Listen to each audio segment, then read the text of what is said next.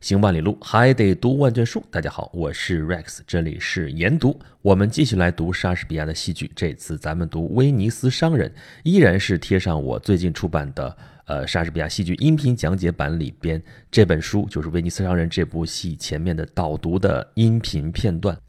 闲言少叙，咱们直入正题。大家好，我是崔岩，网上有个名字叫做轩辕十四 Rex。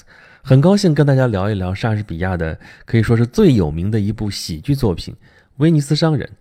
莎士比亚我们都不陌生啊，这是英国最著名的戏剧大师，也是世界级的大文豪啊。他生活在距离我们现在四五百年的这个伊丽莎白时代啊，这是从英国史的角度来说的啊。因伊丽莎白一世女王在位的时代，从欧洲史或者说世界史的角度来说呢，他是文艺复兴时期的人文主义大师。啊，文艺复兴是当时席卷欧洲的一个潮流啊，他们打着复兴古代希腊罗马的文艺的这样一个旗号啊，实际上呢是在创造新兴的资产阶级的文化。那么这一运动在英国的代表性的人物就是莎士比亚啊。一提起莎士比亚呢，我们往往最容易想到的就是《哈姆莱特》，要不就是《罗密欧与朱丽叶》啊，再要不就是所谓的四大悲剧和四大喜剧啊。四大悲剧呢？一般没什么争议啊，《哈姆莱特》、《奥赛罗》、《李尔王》还有《麦克白》。实际上，莎士比亚最好、最成熟、获得的艺术成就最高的作品是他的悲剧作品。他的悲剧一般都创作于他创作生涯的中后期啊，所以这个笔法呀，这个创作技巧都非常的成熟啊，这个思想内涵也非常的深刻啊，所以研究这方面的人也非常多。但并不是说他早期的作品就不好啊，他早期主要写的是历史剧和喜剧。这跟悲剧就不是一个类型啊，他的喜剧也非常受欢迎啊，当时演出的时候票房也非常好。但是喜剧这个东西啊，跟悲剧就很不一样啊。这喜剧，尤其是莎士比亚的喜剧，有那么几个特点：一个是他更注重情节，而不是塑造人物。你比方说刚才咱们说四大悲剧啊，那剧名就是人名啊，人名就是那个主人公的那个名字。而整个一出悲剧呢，讲的就是这个主人公他的故事啊，主要是在讲他面对命运的这个重压之下，他的一个抗争，他的一个挣扎啊，他的一个纠结啊，反应啊这样的。只不过莎士比亚的悲剧跟古典的那种啊，古希腊的、古罗马那种传统的悲剧还不太一样啊，就是古希腊、古罗马的那种悲剧啊，这是。来自神的力量啊，是命运，只是不可逃脱的这样的一个摆布。但是莎士比亚的这些悲剧，你可以看到啊，里边的这些命运都是他们自己性格的缺陷造成的，人性的弱点造成的，还有很复杂的这些关系。所以他对人性的拷问啊，对人性的这个剖析来的更加的深刻，所以给人的这个感觉也很不一样。但是喜剧就不一样了，喜剧刚说了，主要是通过情节取胜。啊，就通过什么阴差阳错啊，什么巧合啊，什么误会啊，什么你认错人了或怎么样的，通过这些手段啊。来达到某种戏剧效果，让大家哈哈一乐，让大家觉得哎呀开心，就是这样的一种戏啊。倒不是说这里边就完全不塑造人物啊，这里边很多人物形象也是非常能够深入人心的。比如说这个《威尼斯商人》里边这个夏洛克，这个吝啬鬼这个形象也是非常著名的文学形象啊，跃然纸上啊，跃然舞台之上，就这么一个形象。但是呢，这戏的主角并不是他，这戏里边也不是。重点在啊，就就塑造出来这么一个人物啊，就是他的故事不是这样，跟那个悲剧就完全不是一种类型。那么莎士比亚的喜剧还有别的特点，比如说，通常莎士比亚的喜剧里边往往会有这么一段，就是年轻的恋人克服重重阻挠啊，然后终于能够在一起这样一个故事啊。一般这种阻力都来自于他们的长辈。哎，这个威尼斯商人里边这就有啊，夏洛克他的女儿这个杰西卡和他的爱人这个罗兰佐。他们就是这样的一对儿啊，因为这个夏洛克不同意他们的婚事，他们俩就私奔。后来他们就克服了这个重重阻碍啊，这个阻碍就来自于他的父亲和来自于他们啊世俗上的那种眼光啊，这个回头咱们会说。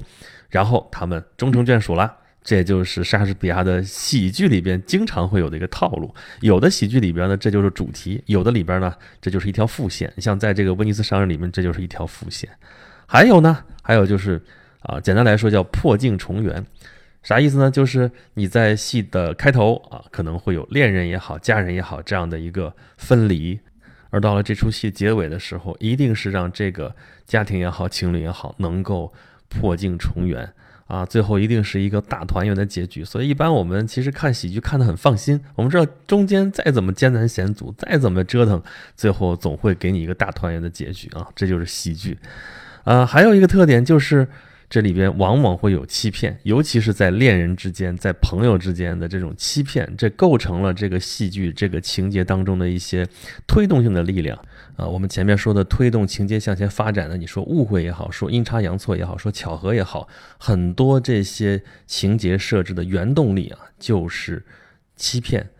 这个欺骗不是一件好事情啊，但是啊，我们观众能够眼见着啊，这个剧中人的这个骗局在一步一步被揭穿啊，这也是喜剧里边的一个构成元素。所以你看莎士比亚的喜剧啊，这个风格还是非常明显的。那么说到莎士比亚的喜剧啊，咱们前面已经说了啊，就是号称四大喜剧啊。整什么都喜欢整四大，有四大悲剧就一定要有四大喜剧。但是四大喜剧并不像四大悲剧那样毫无争议啊。四大喜剧我们通常认为是《威尼斯商人》《仲夏夜之梦》《皆大欢喜》还有《第十二夜》。有的人说就不要这个《皆大欢喜》，说应该是无事生非。所以这个爱怎么说怎么说。但是不管怎么说啊，前面这几个还是没有争议的。他写的最好的喜剧啊，一个是《威尼斯商人》，一个是《仲夏夜之梦》啊。好吧，在这里咱们就好好聊一聊这个《威尼斯商人》。啊，咱们先把威尼斯商人啊给分开来说，先说说威尼斯，再说说商人。威尼斯我们现在都知道啊，意大利威尼斯啊，水上城市威尼斯特别特别的有名啊，在那个城市的咱们平常叫大街小巷，它那里边就是一条一条的河道。那咱们别的城市会说车水马龙啊，车如流水马如龙，那它这不是如流水了，它就是流水。啊，在这上面的交通工具就不是车，而是船啊，叫 gondola，这个我们都非常熟悉，非常了解，对吧？那么威尼斯为什么会是这个样子呢？啊，它怎么就在水上要建这个城市呢？说实话，能在地面上建，当然人家也不往水上跑啊。这说来话长了啊，这是一千多年前的时候，这个威尼斯市民被赶到这里来的。就是北方蛮族入侵了，当时还是罗马帝国时期呢啊，罗马帝国受蛮族入侵，西罗马就灭亡了啊，东罗马也是北边边境也是非常的不安宁，伦巴底人、什么匈人这些，当时还是蛮族就入侵，打到意大利北边这些地方的时候啊，就你皇帝已经不行了，不管了，管不了了。这个中央政府不灵了，你这地方得自救。那自救的话，就要想办法去抵御这个外族入侵啊。那怎么办呢？就跑到一堆泻湖上面去啊。这泻湖上面沼泽地啊什么，就想办法拦住这些蛮族的入侵。久而久之，在这儿就形成了一个城市啊。那个时候，作为统一国家的意大利并不存在啊，有的就是像威尼斯啊、像热那亚这样的城邦，还有就是后来的那个什么教皇国啊，在罗马周边的地方，还有什么啊那不勒斯王国之类的这些，你方唱罢我登场，反正意大利地区就是这么破碎，而威尼斯在其中啊，逐渐变得很强大啊，它的势力范围可不只是在意大利啊。它向海洋发展啊，意大利这边的有它的势力范围；向东的话，巴尔干半岛、达尔马提亚这边也有它的势力范围；向南，整个爱琴海啊这些小岛，什么克里特岛，这克里特岛算大的啊，这些岛都是它的势力范围。再向东，塞浦路斯岛啊，也曾经啊是这个威尼斯的这个势力范围。所以这就是为什么你看奥赛罗，奥赛罗他是塞浦路斯的总督，但是他的宗主国就是威尼斯啊，这个故事就在这儿串起来了。然后。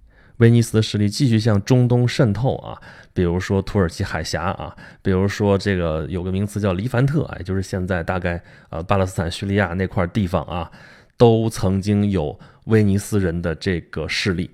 在他强盛的时候啊，可以说威尼斯人垄断了整个东西方的贸易啊，所以欧洲人为什么后来大航海呢？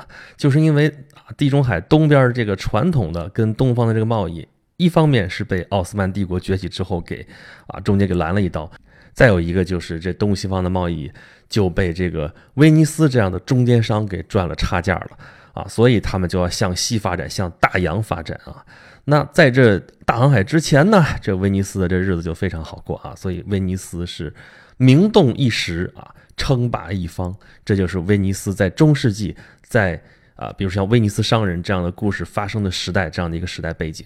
所以你看到威尼斯这儿主事的人啊，这统治者并不是国王，并不是皇帝，而是公爵啊。这个就跟我们之前看《罗密欧与朱丽叶》里边那个这个城里边维罗纳城里边管事的是亲王一样，这是欧洲那边的体制啊。所以这边法庭审判也是要公爵在这儿主导，但是他们主导呢又特别注重规则法律，这是为什么呢？这就要说到威尼斯立国的基础就是商人啊，这是经商的一个大帝国。啊，其实就是一个城邦，但是非常强大。那经商就得特别注重这种契约精神，这也是这个威尼斯商人这个故事能够成立的这样一个啊基础啊。你要说大家都不都玩赖，都不讲这套，不讲契约精神的话，那这个故事的这个最关键的、最核心的那个。啊，那一场戏就演不下去啊，因为就是为了说掰扯说这个合同里边这条规定啊，说你欠债不还钱怎么办？我割你一棒肉啊，要不要执行这事儿？要维护法律的尊严。才有这事儿。那为什么要维护法律的尊严呢？就是威尼斯这个国家经商立国，威尼斯商人，商人对于威尼斯来说太重要了。这也是为什么安东尼奥在威尼斯有那么高的威望，他就是一个经商的一个大商人。我们说行商做古，行商做古，这是标准的商人啊。威尼斯商人其实我们还有一个非常呃著名的人物，我们大家都知道，就是马可波罗，他就是威尼斯人，他早先跟着他父亲，跟着他叔叔去。经商，然后一直到了这个中国啊，那时候是中国的元朝，见了忽必烈大汗，还派他当官儿什么什么的。后来啊，几番这个周折回国，回国之后参加战争，好了被抓起来了，在狱里面口述啊，写了这个《马可波罗》这本书啊。当然了，也有人说他根本就没去过中国，但不管怎么说吧，这里边就能够看出来说，威尼斯商人的这个足迹真的是遍布天下。那么，在这部剧里边，这个威尼斯商人指的就是安东尼奥喽。这安东尼奥做的就是远洋贸易啊。我们可以在剧中细细的看啊，有很多细节能够说明他的远洋贸易啊。你可以看到他担的风险，他如果真挣了钱的时候，也是富商巨贾，就是这么一个状态。那么他在这个剧里边的对头就是犹太人夏洛克。咱们前面已经说了啊，这个夏洛克是世界文学史上非常著名的一个吝啬鬼的形象啊，贪财。为了钱，命都可以不要，或者反过来，如果他的钱受到了损失，那真的是要了他的命了啊！那这两个人之间的矛盾、之间的冲突，构成了《威尼斯商人》这部戏里边故事的主线。从这条主线来说的话啊，《威尼斯商人》这部戏的这个故事啊，本质上就是一次高利贷债务危机啊，对吧？安东尼奥欠了钱了，要还钱还不上。啊，夏洛克坚持按照原先的协议要割他的一磅肉啊，最后这个问题怎么解决？最后到最后法庭审判那个高潮啊，也是酣畅淋漓啊，因为最后那场戏啊，这剧情是反转、反转再反转啊，这是非常著名的一场戏啊，相信看过这场戏的人都会印象深刻。但是呢，这条线是主线不假。可并不是《威尼斯商人》这部戏里边唯一的故事线索。莎士比亚的戏一般都至少有两条故事线在同步进行，有的时候一条是明线，一条是暗线啊，有一条是主线，一条是次线，就这样。在这部戏里面，事实上有三条故事线，一条呢就是刚才说的安东尼奥和夏洛克这个对手戏，这叫做欠债还钱。还有一条线索呢，就是巴萨尼奥向鲍西亚求婚啊。这条线索呢，我们姑且可以叫做出题招亲啊，因为鲍西亚就是出那几个三个谜题嘛，对吧？让人求婚的人去选择。这里边其实探讨了爱情这个主题。那还有一条线索呢，是夏洛克的女儿杰西卡和他的爱人罗兰佐他们啊卷款私奔啊，就这么一条线索。这三条线索交织在一起啊，共同构成了我们这个完整的威尼斯商人这个故事。既然有三条故事线呢，那我们读的时候呢，就不要把它当成单纯的就一个故事来读。而且呢，戏剧是一门很复杂的艺术，尤其是莎士比亚写的剧本啊，其中很多地方都暗藏玄机啊。因为咱们这个是导读嘛，在大家读之前可能会听到我这个，我就先不把东西说那么透。但是有几个问题先跟大家提一下，比如说夏洛克为什么那么恨安东尼奥？安东尼奥和大部分威尼斯人为什么那么讨厌夏洛克？夏洛克的主张到底有没有道理？夏洛克的女儿私奔，你支持他吗？夏洛克最后得到那样的一个结果，对他来说公平吗？他值得同情吗？鲍西亚他在那儿出题招亲啊，那三个匣子到底代表了怎样的爱情观？你支持哪一种呢？安东尼奥宁可自己背上债务，都要给巴萨尼奥借钱。而巴萨尼奥拿了这个钱之后，不是说他应个急，而是说他呃大搞排场，然后去求婚去了。你支持这样的友谊吗？到最后，这个友谊和爱情到底哪个重要呢？这些问题我们在阅读的过程当中都可以好好的思考一下。啊，甚至我们还可以问出我们自己的问题啊，因为这些问题其实并没有什么标准答案啊。我们根据我们每个人的理解，我们可以读出不一样的东西来。事实上也是如此，莎士比亚的作品传世已经四百多年了啊，在每一个历史时期对这个作品的解读都有很大的不同啊。比如说这个戏里边有一个很重要的一个主题啊，就是反犹主义。别忘了夏洛克是一个犹太人，这件事情在四百年前和我们现在啊看他的时候，这个态度就会很不一样。这个也同样，我把这个问题放在这里，我们在阅读的过程当中好好去体会，然后我们到最后的时候再跟大家好好的探讨一下这个问题。好了，大家真正阅读这个剧本之前的导读就先跟大家聊到这里。按照本书的体例，每一幕我都会跟大家分享一下这一幕里边一些比较有意思的内容。到最后的时候还会有一段总结性的探讨。好了，大家快去阅读吧，Enjoy reading。好了，以上就是我在最近出版的莎士比亚戏剧音频讲解版当中《威尼斯商人》这部戏前面的第一段导读的音频。啊，随书的音频除了这一段之外，还有每一幕都有一段音频讲解，还有最后有一段总结性的回顾。如果想听完整版本的话，欢迎大家到各个平台上去购买啊，莎士比亚戏剧音频讲解版啊，一个黑皮儿的封面上特别卡通的一个设计啊，这一套一共是六本，包括莎士比亚的四大悲剧啊，《哈姆莱特》《奥瑟罗》《李尔王》还有《麦克白》，再加上《罗密欧与朱丽叶》，还有《威尼斯商人》，一套六本都是。莎士比亚的原著朱生豪先生的经典译本，加上我的语音讲解，还有前面有一篇导读的文章，啊，这是由岳麓书社出版的。如果大家想要签名版的话啊，呃，就肯定不是作者签名版了，作者莎士比亚已经去世四百年了。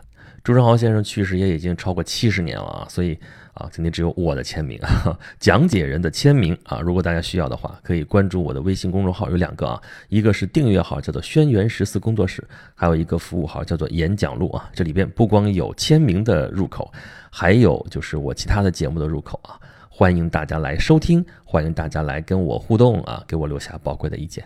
好了，咱们这期研读到这里，下一期咱们继续讲莎士比亚的下一部戏剧是什么呢？大家拭目以待。